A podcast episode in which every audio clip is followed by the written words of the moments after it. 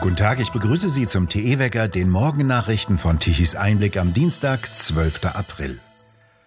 Ukrainische Streitkräfte bereiten sich auf einen verstärkten Angriff auf die östlichen Gebiete des Landes vor. Die russische Armee formiert sich offenbar neu, um die Region Donbass anzugreifen. Die Munition der ukrainischen Verteidiger gehe zur Neige, teilte die 36. Marinebrigade der ukrainischen Streitkräfte auf Facebook mit. Das ukrainische Militär benötige schwere Waffen. Die Infanteristen seien alle getötet, die Kämpfe würden nun von Artilleristen, Flugabwehrschützen, Funkern, Fahrern und Köchen fortgeführt, hieß es weiter. Das US-Militär bringt nach eigenen Angaben weiter täglich große Mengen an Waffen und Munition in die Ukraine. So würden pro Tag acht bis zehn Flugzeuge mit Waffen und Nachschub in der Region landen, sagte ein Sprecher des US-Verteidigungsministeriums. Seit Beginn des russischen Angriffskrieges habe die US-Regierung Waffen im Wert von 1,7 Milliarden Dollar zugesagt und teilweise schon ausgeliefert. Mehr als 4000 Menschen wurden am Montag über humanitäre Korridore aus ukrainischen Städten evakuiert. Russlands Präsident Putin soll einen hochrangigen Spionagechef ins Gefängnis geworfen haben, weil er den USA Informationen über Russlands Pläne in der Ukraine zugespielt habe. Einem Bericht vom Montag zufolge wurde Generaloberst Sergei Beseda, der Chef des Auslandsgeheimdienstes FSB, in das Moskauer Hochsicherheitsgefängnis eingeliefert, in das normalerweise Personen kommen, die des Verrats verdächtigt werden. In den Wochen vor der Invasion zitierten US-Medien wiederholt Geheimdienstquellen, die einen detaillierten Einblick in die Kriegsvorbereitungen des Kremls zu haben scheinen. Unbestätigten Berichten des US-Geheimdienstes zufolge sei Putin zunehmend frustriert über seine Geheimdienstchefs und militärischen Führer, weil die russische Armee erhebliche Schwierigkeiten habe. Nach weiteren ungenannten Quellen sollen rund 150 Geheimdienstoffiziere aus der Abteilung des entlassenen Beseda verhaftet oder entlassen worden sein. Russische Medien haben in den vergangenen Wochen über mehrere andere hochrangige Entlassungen berichtet. Sehr direkt, offen und hart soll das Gespräch gewesen sein, das Österreichs Kanzler Nehammer mit dem russischen Präsidenten Putin am Montag geführt hatte. Nehammer sagte, dass er dabei die schweren Kriegsverbrechen angesprochen und erklärt habe, dass die Verantwortlichen zur Rechenschaft gezogen werden müssten. Es müsse auch eine internationale Untersuchung der Kriegsverbrechen geben, forderte der Kanzler.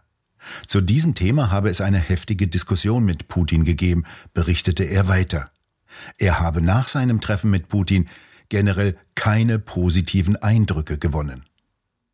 Seine Reise stieß auf heftige Kritik. Der Botschafter der Ukraine, Andriy Melnik, meinte, dass es hoffentlich kein billiger PR-Gag war, sondern sehr konkrete Ergebnisse gebracht habe, um diese fragliche Reise nach Moskau zu rechtfertigen. Russland-Experte Gerhard Mangott von der Universität Innsbruck sagte, er halte diesen Besuch für keine kluge Entscheidung.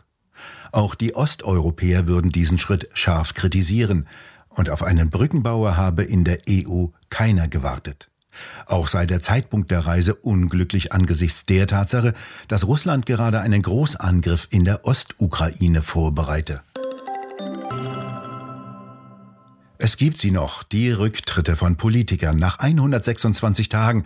Der erste Rücktritt einer Ministerin der Ampelregierung, Anne Spiegel, zuletzt Familienministerin, trat tränenreich zurück. Mario Turnes, Sie haben die Geschichte beobachtet. Was gab denn letztlich den Ausschlag für den Rücktritt? Ich denke, dass es am Ende zu viel wurde. Es gibt die Urgeschichte, dass Spiegel in der Nacht äh, der Flut oder vor der Nacht der Flut falsch informiert hat, dass sie wieder besseren Wissens diese Fehlinformationen nicht äh, aus der Welt geholt hat und dann über die ganze Flutnacht nicht zu erreichen war. Das ist an und für sich schlimm genug äh, von der Substanz her und hätte eigentlich für einen Rücktritt reichen müssen. Ich denke aber letztlich gescheitert ist sie über das Management der Krise. Sie hat wissentlich die Bildzeitung belogen, als die angefragt hat, ob sie an den Kabinettssitzungen teilgenommen hat während ihres Urlaubs. Und so wie es aussieht, was man erfahren hat aus grünen Sitzungen, hat sie gegenüber den Grünen selbst verschwiegen, dass es dieses Problem mit den vier Wochen Urlaub gab. Und dass das ein Problem ist, dass sie da vier Wochen in Urlaub gegangen ist, wusste sie auch. Und die Kombination, die Partei falsch informiert, die Presse falsch informiert, jedes Mal beim Schwindeln erwischt worden, plus die Substanz der eigentlichen, die eigentliche Substanz der Geschichte, nämlich wirklich Leute ins offene Messer äh, laufen zu lassen mit tödlichen Folgen, das war einfach zu viel.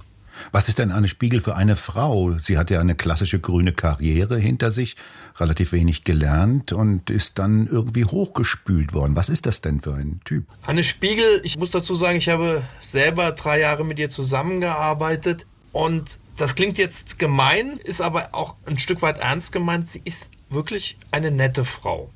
Das meine ich im positiven Sinne. Es ist wirklich ein angenehmer Mensch. Aber es kommt hinzu, dass sie einfach dank Qualitäten, die es in der Politik auch braucht, nicht mitbringt. Ich habe sie selber so erlebt, dass sie in den Momenten, in denen es zu Konflikten kam, zurückgezogen hat, dass sie sich von, von Männern hat sagen lassen, wie die Dinge zu laufen haben und dass sie dann das ein oder andere Mal Sitzungen weinend verlassen hat. Und es ist am Ende eine designte Karriere, die sie hinter sich gebracht hat. Es war der übliche Weg, Kreissaal, Hörsaal, Plenarsaal, äh, aufgebaut mit der das fing an mit der Grünen Jugend, dann gab es einen Job in der Fraktion, dann wurde sie selber Abgeordnete, obwohl sie selber Debütantin war, gleich stellvertretende Fraktionsvorsitzende. Und so war der Karriereweg bis zur Bundesministerin eigentlich designt. Und das Problem war tatsächlich, dass sie selber nicht gut drin war, Steine aus dem Weg zu räumen, weil es am Ende immer Berater und in dem Fall lustigerweise Männer gab, die ihr diese Steine aus dem Weg geräumt haben. Und als sie dann wirklich gebraucht wurde, als, es, als ihr dann hätte klar sein müssen, sie ist die verantwortliche Ministerin, sie muss in einer Nacht, in der eine Flutkatastrophe droht, da muss sie da sein. Da hat sie sich um ihre Work-Life-Balance gekümmert und wollte in Ruhe gelassen werden. Und das ist am Ende ein Versagen. Man stelle sich die Karriere von Helmut Schmidt vor, wenn er 1962 gesagt hätte, ich möchte in der Flutnacht jetzt lieber mal in Ruhe ein Glas Rotwein trinken. Dann wäre er nicht Bundeskanzler geworden. Irgendwie ist das ja ein etwas typisches Schicksal jetzt hier deutscher Politikerinnen und Politiker. Was bedeutet denn das für einen Staat, wenn solche Leute an entscheidenden Stellen sitzen? Das ist in der Tat ein riesengroßes Problem. Wir haben das Beispiel Helmut Schmidt genannt, das ist aber ja auch nur Pass pro Toto. Äh, ein Beispiel für eine Politikergeneration, die selber Hürden aus dem Weg räumen musste, die selber ein Leben geführt hat, bevor sie in die Politik gegangen ist. Hier wird eine Generation großgezogen, die sehr lange konform sein muss als wichtigstes Qualitätsmerkmal. Wenn du von der grünen Jugend den Job in der Fraktion haben willst, vom Job in der Fraktion das Mandat haben willst, vom Mandat weiter nach vorne in der Fraktion kommen willst, musst du über Jahre und Jahrzehnte konform sein und still sein und angepasst sein, bis du selber mal in, in der Verantwortung bist. Nur in dem Moment, in dem du dann in der Verantwortung bist, weil du es über 10, 20 Jahre nicht trainiert hast, bist du nicht in der Lage, die Verantwortung auszufüllen. Und genau daran ist Anne Spiegel gescheitert.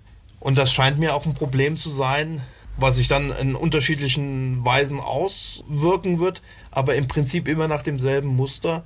Eine Generation an Politikern, die durch Konformität hochgekommen ist und die dann nicht in der Lage ist, selber zu beißen, wenn sie denn mal beißen muss. Das ist ja schon der zweite Rücktritt einer Ministerin im Amt, nachdem zuvor schon die nordrhein-westfälische Umweltministerin Heinen Esser zurückgetreten ist. Scheint sich da etwas zu ändern? Ich denke nicht. Gehandelt wird Anton Hofreiter. Wenn Anton Hofreiter Anne Spiegel ersetzt, wird sich die Politik nicht wesentlich ändern. In dem Moment, in dem jemand wie Anne Spiegel am Ende ihrer Karriere ist, ist es zu spät. Wir müssten dieses System dahingehend ver verändern, an der, an der Wurzel, nämlich an dem Eintritt in die Politik. Im Moment züchten wir eine Politikergeneration heran, die durch Konformität 15, 15 Jahre sich hochdient, bis sie selber in eine verantwortliche Position kommt, dann aber mit der Verantwortung nichts anfangen kann. Wir müssen nicht ansetzen bei den Ministerinnen, da ist es dann zu spät.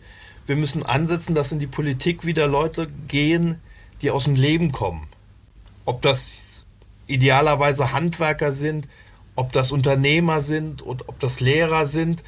Momentan ist es einfach das Problem dieser Karrieren von Politikern, die heranwachsen als Politiker. Wir müssen viel mehr wieder Quereinsteigerkarrieren kriegen, dass wir gestandene Politiker kriegen, die schon eine Geschichte haben. Eigentlich ist es die Aufgabe der Parteien, das zu reformieren. Ich halte die Parteien da aber nicht für reformfähig. Es wird an uns als Wähler liegen, dass wir darauf achten und dass wir Wert darauf legen, zu sagen, ich will keinen Politiker wählen, der nur eine Parteikarriere und ein Parteileben hinter sich hat. Ich will Politiker wählen, die eine Geschichte hinter sich haben. Ich lebe selber im Saarland. Wir hatten hier gerade eine Wahl. Hier ist es ein, finde ich, gutes Beispiel. Hier ist mit Anke Rehlinger ein Mensch gewählt worden. Karriere als Leichtathletin, als Kugelstoßerin, Anwaltsstudium abgeschlossen, eigene Kanzlei gegründet, sich profiliert mit dem sperrigen Thema Erbschaftssteuerrecht. Ihr Gegenkandidat Tobias Hans, Studium abgebrochen, immer nur in der Politik gearbeitet. Der Vater war selber schon ein hochrangiger Landespolitiker. Ich finde es gut, dass Tobias Hans abgewählt wurde und mit Anke Rehlinger die echtere Kandidatin jetzt hier Ministerpräsidentin geworden ist. Mario Törnes, vielen Dank für das Gespräch. Sehr gerne. Auch Anfang April waren die Kraftstoffpreise weiterhin sehr hoch, wenn auch nicht mehr so hoch wie Mitte März. In fast allen Nachbarstaaten sind Benzin und Diesel deutlich günstiger als in Deutschland.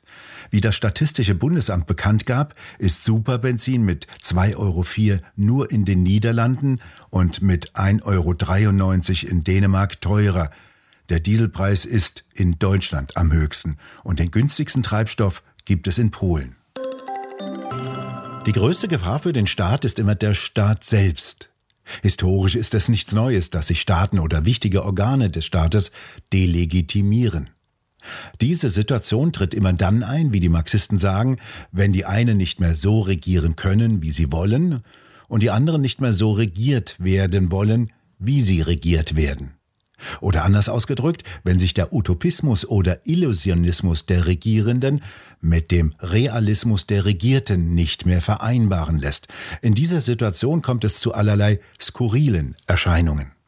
Das schreibt Klaus Rüdiger May in seinem Bericht, wenn der Staat sich selbst in Frage stellt und darüber, wie das Bundesamt für Verfassungsschutz nun auch verfassungsschutzrelevante Delegitimierung des Staates untersucht. Wo in der neuesten Druckausgabe von Tichys Einblick. Dieses feingestaltete und sorgfältig gedruckte Heft finden Sie im gut sortierten Zeitschriftenhandel oder direkt im Online-Shop bei www.tichiseinblick.shop auf der Webseite. Dort können Sie die Ausgabe auch als PDF-File herunterladen. Sonnig und trocken wird das Wetter heute in Deutschland. Lediglich im Westen und Nordwesten können sich ein paar dichtere Wolken bilden.